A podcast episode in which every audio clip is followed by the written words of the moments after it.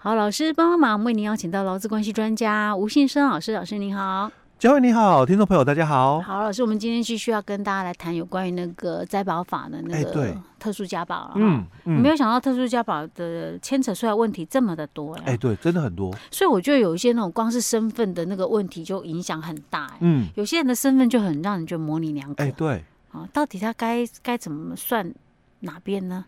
怎么算是哪一种呢？我们觉得是这样子，可是真的是这样吗？对，别人认为我们是这样，然后他真的是这样吗？最重要是主管机关怎么认定？欸、我觉得这个。真的是主管机关怎么认很重要哦，因为灾保法其实它就是它的一个投保哦，嗯、它采取的概念哦，不是说你有加保才有保哦，它采取的概念，它是采取就是我们的这个职业劳工保护法里面所。观点哦，就是说你没有保没有关系，你发生职业灾害哦，哎，你还是可以跟这个劳保局申请给付哦。当然，在在职业劳工保护法的的规定里面的前提就是雇主没有依照劳基法的规定哦给予职灾补偿哦。是，但是在我们的灾保法里面，它其实没有这一段，就是说雇主有没有按照规定补偿哦，其次哦，那因为他可能也知道大多数可能都没有了哦，所以他在这个整个灾保法里面，他所强调的就沿用我们的职业劳工保护法的一个精神，就没有保没关系。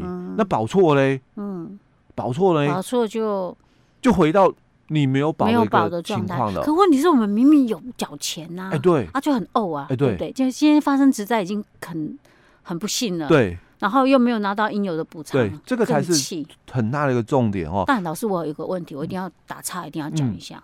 那有没有可能我们去问主管机关说，哎，我这样应该算什么身份？嗯，他回答你了，你应该算什么身份？嗯，我们保了一段时间之后，然后万一真的发生职灾了，然后去申请的时候，他会说，哎，那你这个不符合啊。嗯嗯嗯，有没有可能会这种状况？呃，不能讲没有这种状况。我我讲实话，嗯，因为你是打电话。啊，我今天如果亲自去一趟劳保局，哎，啊，现场咨询哦，哦，那事后我们一概不不认账，因为最好的方式，其实我真的啦哦，书面的资料哦，如果我我们有书面的一个确定哦，那你们有一个书面说，哎，我是属于特殊家保身份。问题我去咨询会有这样的一个资料可以做做，所以我说，如果你是打电话现场咨询，不会有，我自己录音。通常啦哦，就是书面的，或者是上网咨询，那他回复你了，就会有纸本是或者电子档的东西了。哦，那我就有一个依据在。哦，我当初有问过你们，所以你们说，哎，我符合特殊加保的身份哦。那因为我们特殊加保的部分，它的集聚只有五种，嗯哦，跟我们的整个职灾保险哦哦那个集聚不一样，因为我们整个职灾保险哦，基本工资。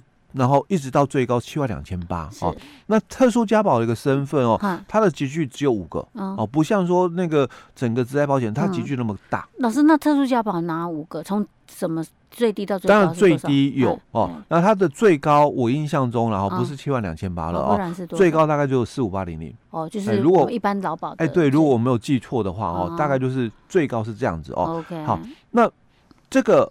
解释令里面哦，他就谈到了说第三点哦，他说那为了落实职保的一个分摊雇主的一个职灾补偿的一个责任哦，所以他说自然人雇主哦，那依这个灾保法第十条第一项的一个规定哦，来申报家保，所以因为我是自然人雇主嘛哦，所以我就到那个便利商店哦，可能就是。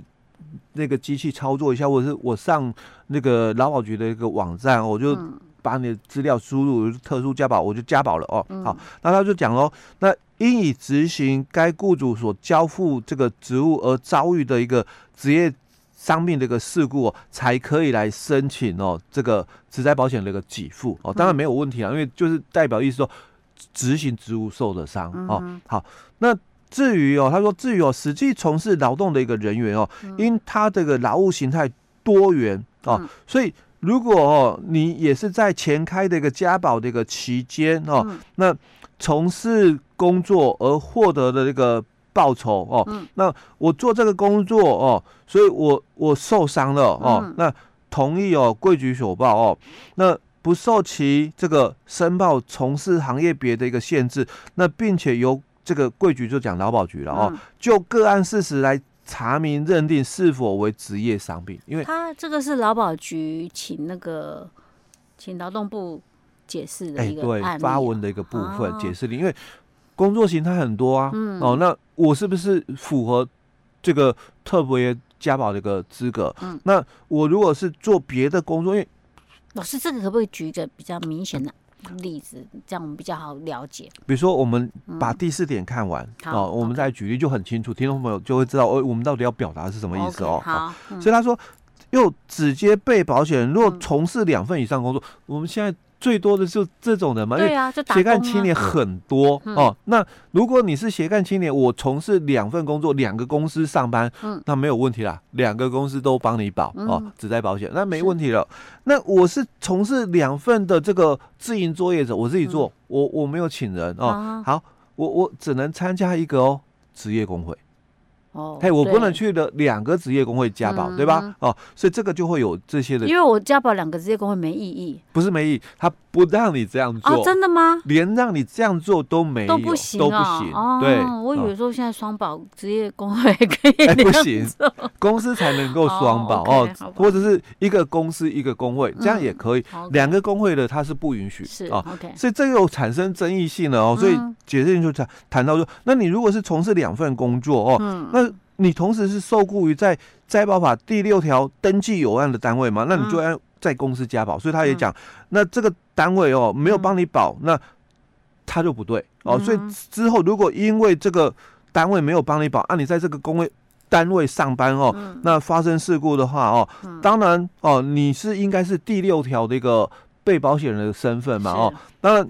那你公司没帮你保哦，那你还是可以请你，就我们讲的没保还是可以领哦，只是说你可能必须是用，就是说另外一种的一个。给付方式哦，自己要证明所得嘛。那如果你自己没有办法证明所得，那我们就以基本工资认定哦。那如果你可以证明所得，那我们就以你所证明的所得哦，超过我们的天花板，就是所有被保险的平均的投保薪资嘛。现在大概三万三啊，那所以以三万三千三是天花板嘛。哦，那如果你的所得证明超过它，那这个就是天花板哦。如果你的所得证明那三万嘛，嗯，那我当然用三万的积蓄三零三零零哦来认定给你。那有没有可能公司虽然没有帮你保，但是他可以帮你证明你的薪资所得？有没有公司那么的？呃，我不能讲他佛心，因为他没有帮你保，他就不能算佛 心。对。但是就啊，万一真的发生了，还是希望你能够领得到嘛。嗯，那公司帮你证明所得哦，哦，因为就算公司不帮我们证明，我们自己也有。证明的一个机会，因为我有这个转账资料，对啊，薪资转账，薪资单，现金的话我们有薪，也有那个薪资单哦，所以公司他有义务啦哦，帮你就是说提供这个资讯哦，就呃劳基法有提到哦，我我的这个薪资单嘛，雇主要给我啊，那如果我再跟他要，他还是要提供给我哦，好，所以在我们这个解释令里面哦，第四点他就提到是这个部分哦，好，那他就谈到就是说，那为了这个。反映这个事业单位的一个职灾风险的一个程度哦，那落实职灾保费呃这个经验这个费率的一个机制哦，那所以你们是以第六条这个身份哦来请领这个保险给付嘛？那当然我劳保局我就可以依照三十六条以及九十六条的规定，我向这个事业单位开罚。哦，当然开罚就。没保嘛，罚两到十万的一个处罚哦。嗯、那另外还有一个处罚就是，呃，我劳保局给了职在劳工多少钱嘛？哦，嗯、那我也相对的我就罚这个事业单位多少钱哦。嗯、所以开罚是两个处罚哦。嗯、好，那如果哦这个劳工哦他是受雇在第六条登记有案有案的一个事业单位哦，嗯，那但是哦他的雇主哦或者是劳工本人却是以哦就第十条就。特殊家保哦的一个方式哦，帮他去投保哦，但是因为不符合第十条的一个资格嘛哦，那一样哦，劳保局哦，保险是劳保局哦，就应该三依照三十条的规定，你家保身份不符哦，所以我就取消你的被保险的资格哦，那能不能申请给付？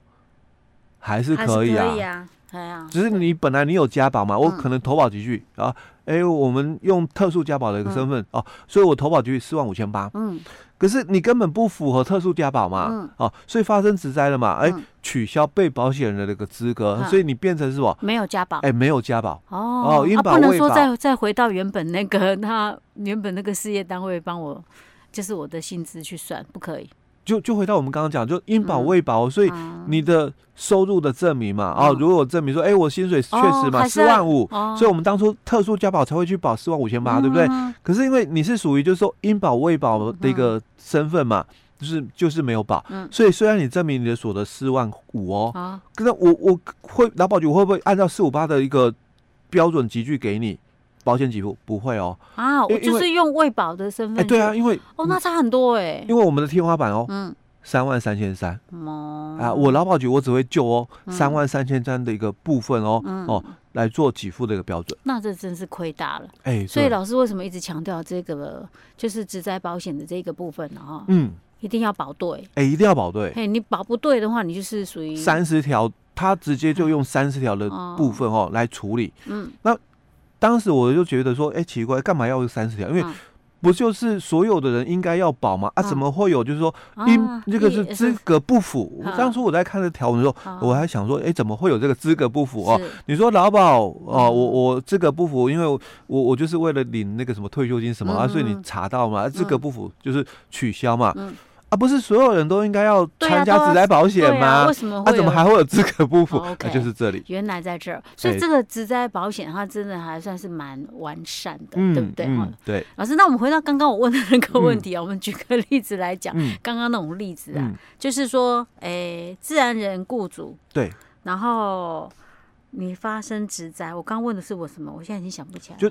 怎样的情况会有这种情绪？就就我们是两份工作，最长的是两份工作。就这个解释里面已经讲了哦，我我是这个应该在公司保，嗯，哦，但是我却跑去了这这个便利商店加保啊。那有很多哦，就是比如说我们现在最常看到的工头，哦，那工头他他是属于哦自然人雇主哦，还是说他是受雇在这家公司？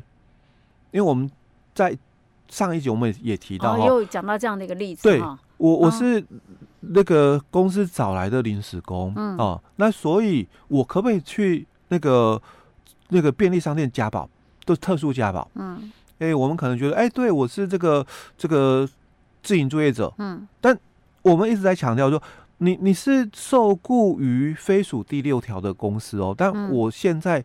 就是合法登记的公司嘛，我找你来做临时工，那是不是应该在我公司加保，而不是便利加保？哦，对，就就这一个工头来讲，哎，对对对，那你是哎承揽人吗？还是你是我的员工？你是我的这个这个工地的那个工头？那有可能他说我只是包你承包这个，我这个我现在在盖这这一栋建筑这个建物，然后我。哎，这个工作包给你。哎，那我们就承揽关系了哦。对，那所以你就不是受雇者哦，那你就是应该就符合哦，你才能够符合自然人的一个身份啊啊！我自己又去找了五个人来做，嗯，那这。底下的这五个人，因为他是受雇于我，我这个自然人，我自然人，我没有登记嘛，对啊，所以他才符合，就说，哎，对，因为我我没有符合第六条的一个，我没有登记啊，我是自然人雇主，所以我底下找来的这五个人哦，他们也才会跟我一样，就是在便利商店的一个家保，对我们讲就特殊加保，特殊加保，然后这样子就会比较了解一点呐。那这种情况就是属于可能。比较说，只有一段时间而已。哎，对，你到时候做一做，发现说，哎，我这个 team 还不错，那你可能要赶快去登记。哎，没错，没 错，你就不能再是那种自然人的那个身份，因为因为我就登记了嘛，而且变成说他是你这些底下人是你员员工的，对对对。好的，老师，我们今天讲到这儿。嗯。